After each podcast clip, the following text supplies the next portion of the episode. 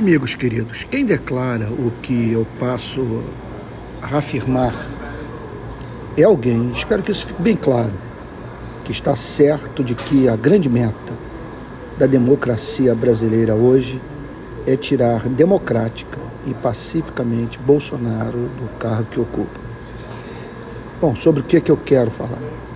Eu vejo setores da igreja cometerem o mesmo erro que a parte majoritária da igreja cometeu na sua relação com o bolsonarismo em 2018. Usar o evangelho como fundamento de projeto de poder político. O apoio incondicional, acrítico, institucional a um dos lados, seja qual for, é o fim da autoridade profética. Não farei parte de nenhum movimento cristão que associe a pessoa de Jesus a qualquer dos candidatos à presidência da República. O que você e eu tivermos de fazer, sabe, que façamos no nosso nome.